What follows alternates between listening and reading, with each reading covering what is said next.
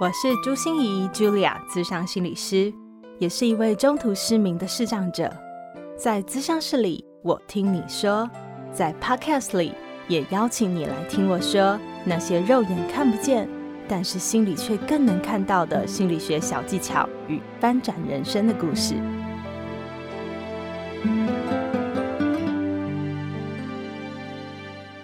Hello，亲爱的朋友，你好吗？我是朱心怡，Julia，智商心理师，欢迎收听朱心怡说心里话。下个礼拜就是八八节耶，不知道你想到爸爸有什么特别的感受，或有什么意义呢？对我来说，我的爸爸真的是我意义很重大的一个人哦，因为他真的推了我一把，去接纳现在的我自己。呃，不知道大家有没有看过一部微电影，叫做《相信》。在我们的 YouTube 上，只要你搜寻这部片子哦，都会有呃将近五万人的点阅率。诶，呃，我也会把这部片子的连接放在我们的资讯栏里面哦。呃，那为什么我会特别想说这部片子？就是因为他在记述我和我爸爸互动的故事。在我刚开始失明的时候，我非常不能接纳我自己，那更不能接受的就是我要拿这根白手杖。可是我爸爸非常有智慧、有策略的，一步一步训练我就范了。然后最后我就是要去上学，一个人去上学了的时候，拿着手杖，居然在基隆路的大马路上，我就摔了一个狗吃屎，然后我就很痛苦啊。然后呃，我跑到了学校以后，就开始跟我同学大肆的抱怨和哭诉。可是他们却跟我讲，原来我爸爸一直都在背后看着我，一直都在我的背后。观察我，眼看这一切，但是却始终没有出手。嗯，这件事情对我来说真的是呃印象非常深刻，因为我每次想到这一幕，我都会在想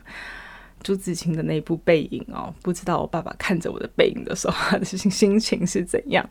但是我想哦，真的，当孩子越来越大，当孩子自己得去面对一些事情的时候。父母必须得学习放手。每次当我播完这部微电影的时候，大家都会说啊，一定要邀请你爸爸来演讲啊，要邀请爸爸来说他到底是怎么能够办到的啊，他怎么能够舍得啊，他到底怎么能够忍得住自己啊？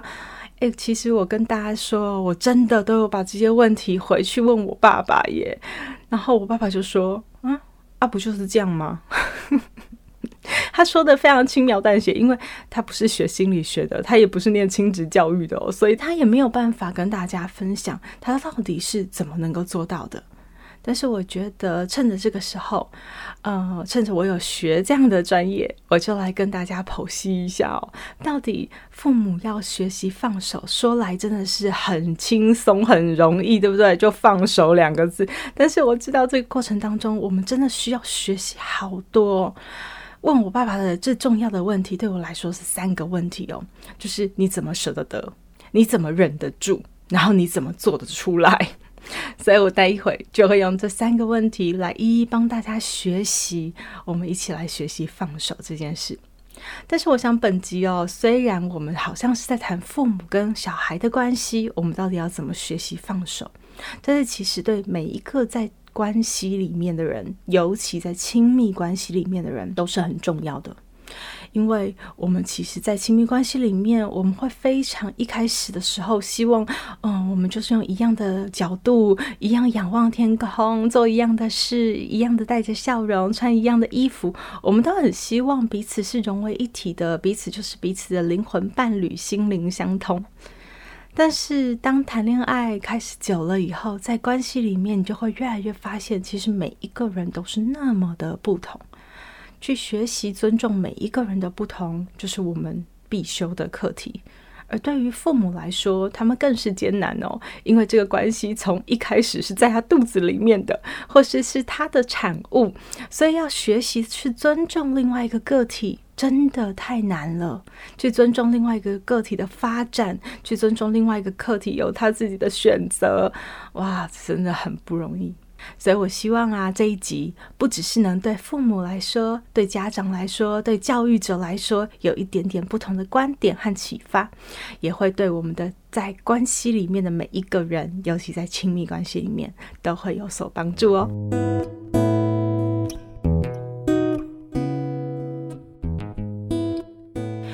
虞美人呢，在上一个节目的时候，她曾经在不知道在数年前呢，曾经说过这样的一句话，但是这一句话就深深烙印在我的脑海里，因为我真的觉得，对，这就是没错的一件事。她说：“父母终其一生，就是不断的在成就分离。”哇，我听了很揪心，但是也觉得这就是真相，就是我们不停的在成就分离这件事情。你想从孩子在我们的肚子里变成出生，就开始变成不同的个体，然后他开始学爬、学走，学会了跑，开始远离了我们的视线，开始上学去，有更多时间不在我们的身边，让他开始在外地求学，甚至结婚生子，有自己的家庭、自己的事业、自己的重心。我们好像就是不停的在做成就分离的这件事情。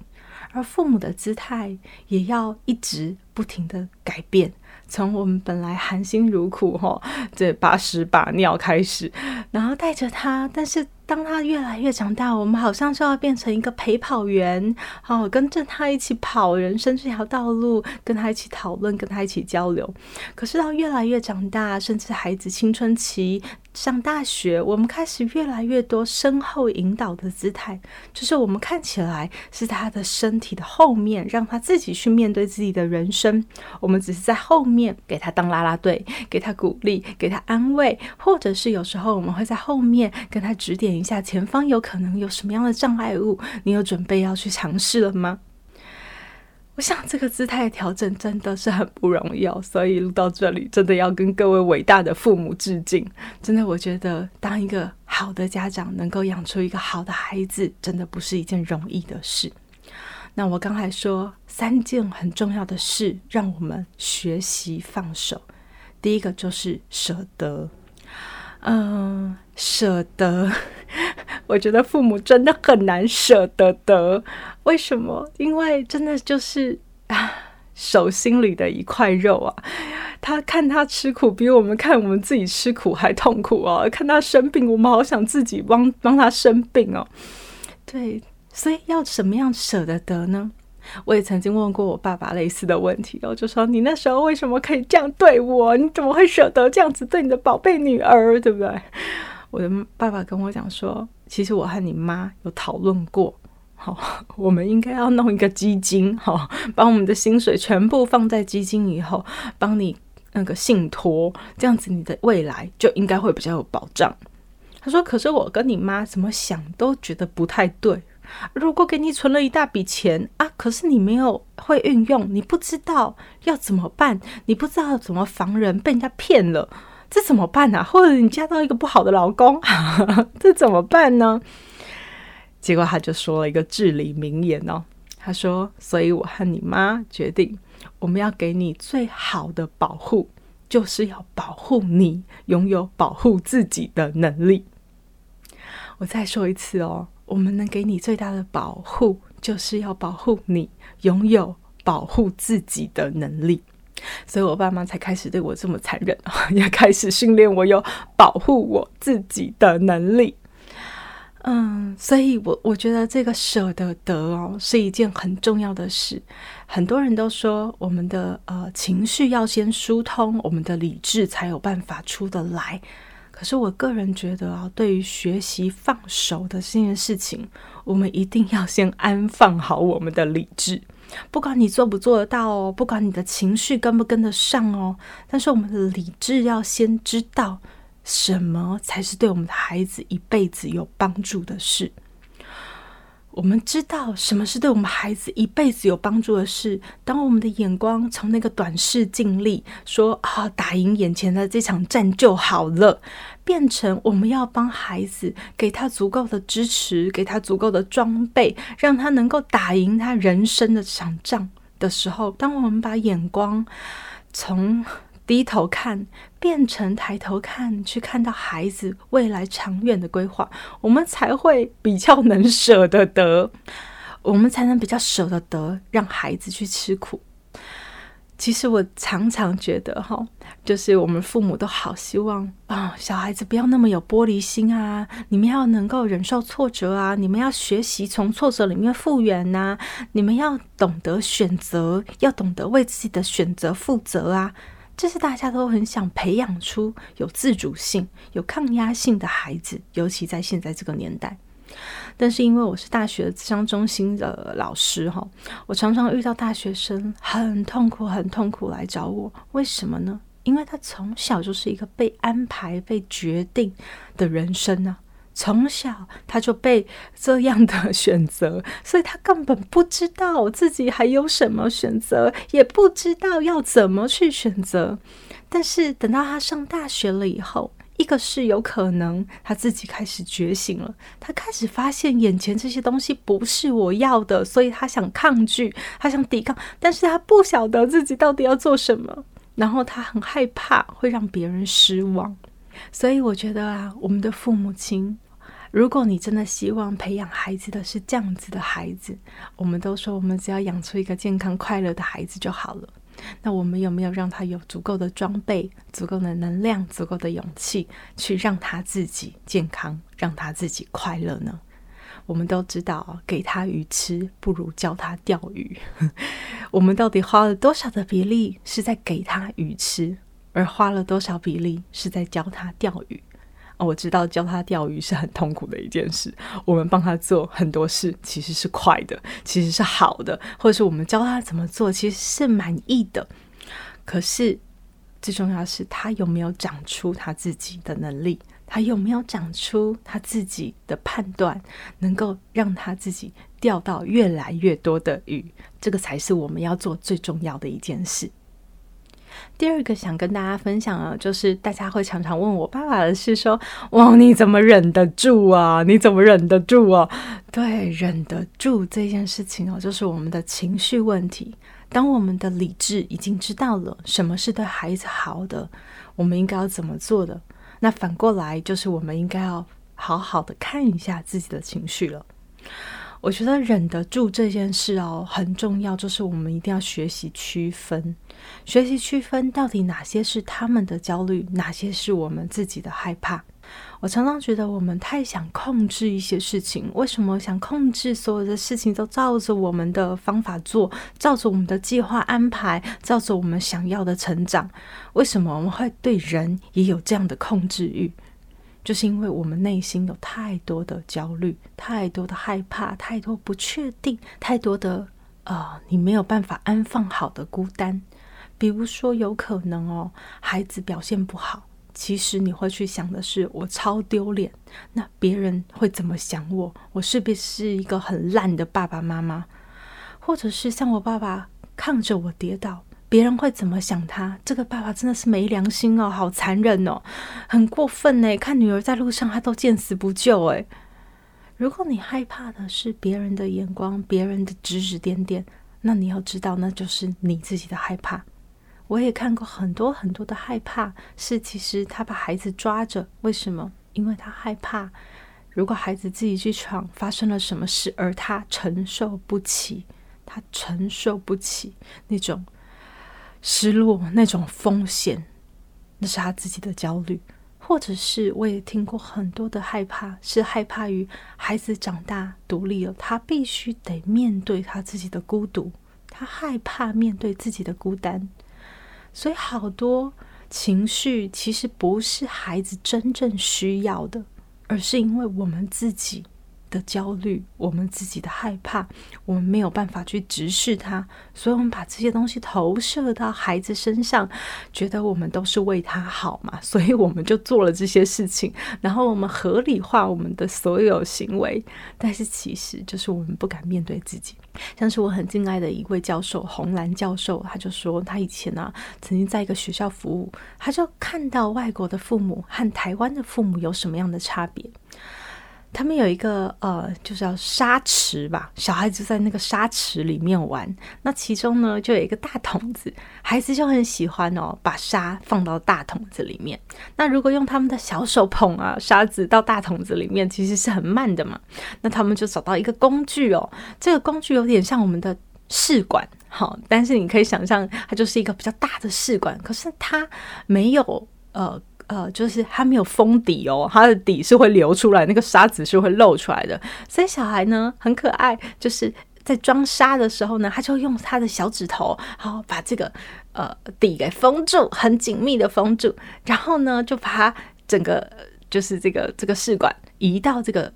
呃，大瓶子里面去，然后把手指头放掉，那那个沙漏就会慢慢漏进去了。可是他发现啊，这样子很容易耶，因为那个瓶口很小啊，那有时候就没有装到那个沙子里面，就好多沙子就就就就漏光了。这样，然后外国的小孩子啊，就一直试，一直试，然后直到有一次，他突然试出来，发现说，哦，原来只要我把那个沙漏的管子啊的管口对准。那个瓶口，然后就把它倒进去，我的手根本不要放开哦，好，这样全部的沙子都会跑进去了。他就非常开心的会往后看，然后妈妈就会在后面为他欢呼、为他鼓掌、为他尖叫。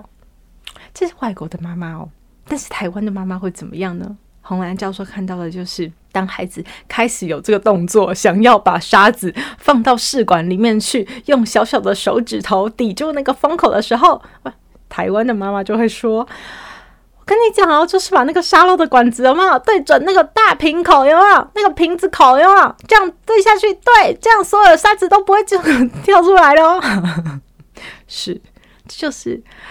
呃，我我虽然这这是没有种族歧视的问题哦，但是我真的觉得这就是一个教育的文化下面的不同。好，我们真的很习惯为孩子操心很多事情。可是大家想想，那个操心到底我们忍不住的是什么？其实我们忍不住的常常就是自己的焦虑。外国的妈妈为什么她可以这么自在、这么淡定的看着孩子一再尝试错误，一再用错误的方式玩沙漏？可是她一点都不会怎么样，因为她不在乎别人的眼光，她也不在乎别人会觉得她这个妈妈怎么都没有教好，让孩子一再错，她一点都不在意。他在意的是孩子需要从尝试中去学习他自己人生的智慧，所以我想忍得住这一关真的不容易通过。但是我们要先去关注一下，这到底是孩子真正的需要，还是因为我们自己的焦虑、我们自己的害怕、我们不想面对，所以我们把它投掷到我们的孩子的身上。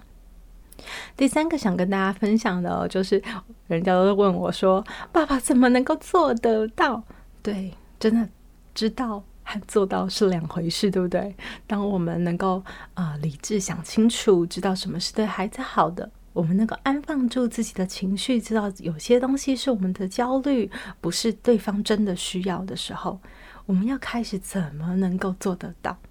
我觉得这件事，我们就是要跟泰山学习。嘿，我不晓得现在在听我说这些的呃朋友们，你们的年代还知道什么叫泰山吗？泰山是我们那个年代哈的穿梭丛林的一个高手哦，呃，他就是哦呦呦，然后在丛林里面不停的摆荡，然后就往前进。那大家要想象那个画面哦，就是泰山他为什么呢？一直抓丛林的枝蔓，然后就一直往前的摆荡。当他放手 上一根藤蔓的时候，他的下一只手是抓到了下一个藤蔓，才会不停的往前摆荡哦。所以大家我们要学习的是放手，其实不代表你真的就什么都没有，而是我们要抓到一些什么东西。所以最后这一点呢，做得到，我觉得最重要就是我们要有我们自己生活的重心。如果你把你的重心就是看在孩子的成长上，看在孩子的健康快乐，看在孩子的成就，看在孩子的学业表现上，你就会把孩子的所有当做自己的所有。那其实你安放好自己的情绪，你知道理智上怎么对孩子是对的，上了再多亲子教育的课都是没有用的，因为我们把太多的关注力放在孩子的身上。我我想，当出生的幼儿是真的需要的，我们有很多的关注力真的是在他们身上，他们需要我们很多很多的呵护和陪伴。但是当孩子慢慢大了，我们的姿态真的就要慢慢的不一样。我们要学习抓到我们自己更多生活的重心。我听过有一句话，真的非常有道理哦，就是避免要养出一个妈宝，妈妈就得把自己当个宝；避免自己养出爸宝，爸爸就要把自己当个宝。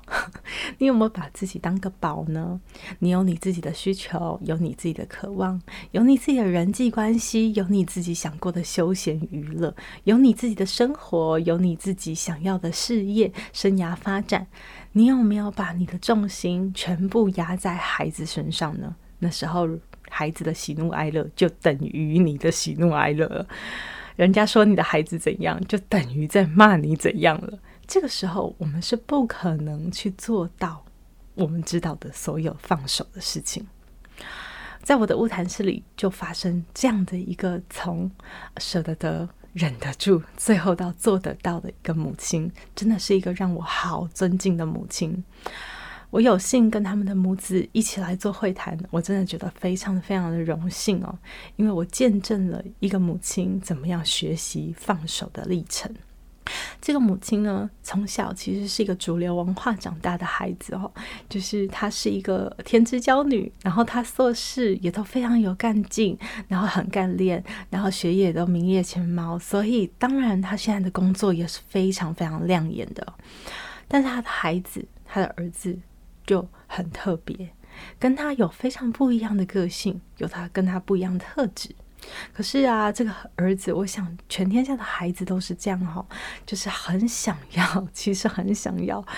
就是让父母喜欢他，让父母觉得他很棒，所以他好努力的逼迫他自己哦，就是一定要跟出他母亲喜欢的样子，要很努力的念书，很努力的呃装出所有的。样子去符合他母亲的期待，所以他很努力的跟跟跟跟跟，终于到了国三毕业上高中的时候，他再也跟不住了，他非常非常痛苦，然后他崩溃了。他不只是有忧郁症，他的自杀倾向非常非常的强烈。当他自杀，想要自杀，不只是有意念，还有计划，甚至是偶尔还可能会出现行动的时候，他的母亲才真的吓到了，然后才开始真正的去正视这个问题。正视了这个问题以后呢，这个母亲开始学很多很多的东西哈，她自己去借书，看了好多亲子教育的书，她开始自己去做咨商，她去安放住自己的心，去安放住自己的焦虑，然后她知道什么是对的，她看到她的价值观以前是怎么样的迫害这个孩子，然后她看到自己是怎么样的把自己想要的强加在孩子身上。有一次，当他非常非常的沮丧、非常的难过，而且有轻生的念头，很生气的跟他妈妈说：“我的人生都是你害的。”然后他妈妈说：“我知道错了，我要跟你说对不起。”孩子说：“对不起有什么用？我要你跪下。”你知道吗？妈妈真的就跪下了。我想到这个画面的时候，我都觉得哇，好揪心，这多么的痛。看起来很不孝，但是我知道这个孩子的内心非常非常的痛苦，才说出那样的话。而他妈妈真的跪下了耶，你知道吗？当他妈妈真的跪下的时候，后来他跟我说，从那一刻起，他的心就松了。为什么松了？因为他发现他真的不能再怪他妈妈了，他必须得为他自己的人生负责了，他必须得。做出他自己人生要的决定了。从这一刻起，我觉得当妈妈跪下的那一刻，和我的爸爸放手的那一刻一样，就是孩子们，我们都一起开始懂了，我们都开始懂了自己有自己的一些课题，自己要去面对自己的人生。我们好好希望依赖一个十全十美的父母来指引我们人生的方向，但是没办法。我们有自己的路要走，所以后来我跟这个妈妈和这个孩子，我们就一起陪着这个孩子，我们学习去面对尴尬，我们去学习着面对挫折，我们去学习着面对好像很多事情我们有期望，但是我们做不到，我们开始去换回以前那些学习的很快乐，而不是学习的倒胃口的那些经验。然后他开始慢慢愿意尝试。现在这个孩子也即将要面对他人生的新开始了。真的衷心祝福他，也衷心的祝福这对母子。所以我知道放手。很难很难，我们要学习着从含辛茹苦拉拔长大，到陪跑员，到身后引导，真的很不容易。那些姿态的转变，但是改变永远不嫌迟。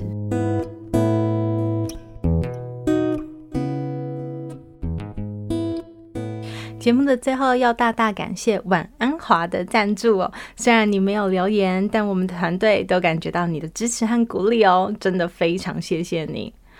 然后有一位来自马来西亚的朋友也给我留言呢。在去年十一月份就留了，但是好抱歉，我真的没有发现。呃，他说今晚的感恩日记写了，感谢你，我是您的忠实听众，每个星期二我都在等你的 podcast，谢谢你带给我人生很大的鼓励，我太喜欢你对自己的人生心态，我也要加油哦。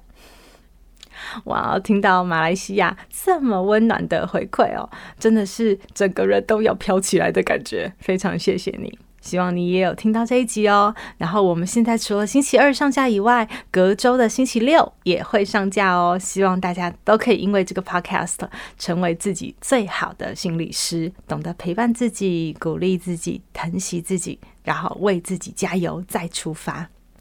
最后，最后，最后，我们回到这一集的主题哦。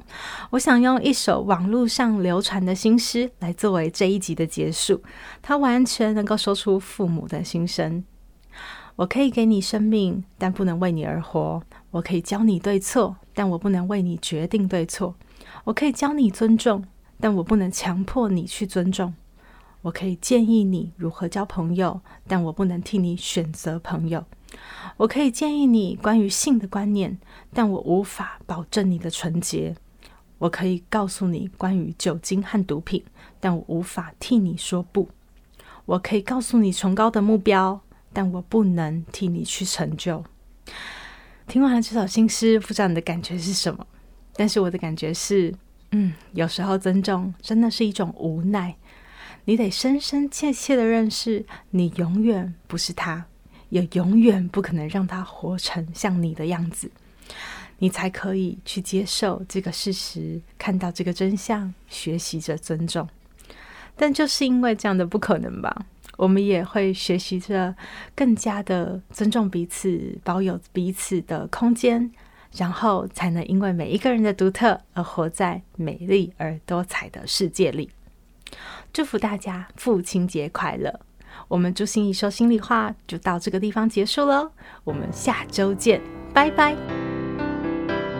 心念转个弯，生命无限宽。如果你喜欢我的节目，邀请你可以继续追踪，并且给我五星评价和留言互动。如果你也感受到我们团队的用心，可以使用自由赞助的功能，给予我们实质的鼓励哦。咨商需求、合作邀约，或想要了解更多心理学的知识与故事，节目说明栏中都有我更多完整的资讯哦。